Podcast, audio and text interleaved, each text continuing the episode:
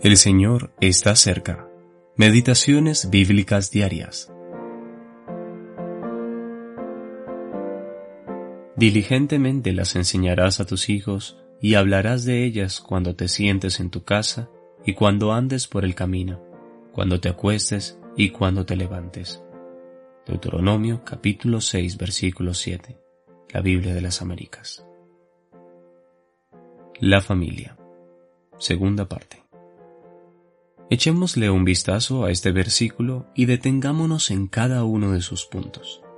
Primero, debemos enseñarles la palabra a nuestros hijos. Esto requiere diligencia. Es importante que los padres, mediante nuestra forma de hablar y comportarnos, transmitamos temor reverencial y confianza en Dios y en su palabra. Lo siguiente es hablar de la palabra cuando estamos sentados en casa o cuando andemos por el camino. Notemos la diferencia en hablarles a ellos, los hijos, y hablar de ellas, los mandamientos, a nuestros hijos. Esto implica hablarles a nuestros hijos acerca de lo que la Biblia enseña y cómo aplicarlo a la vida diaria.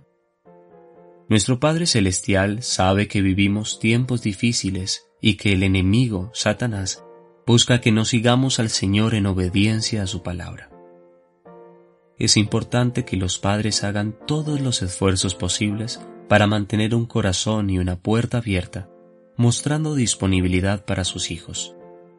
Los niños necesitan alguien en quien confiar, compartir sus alegrías, expectativas, desilusiones y problemas.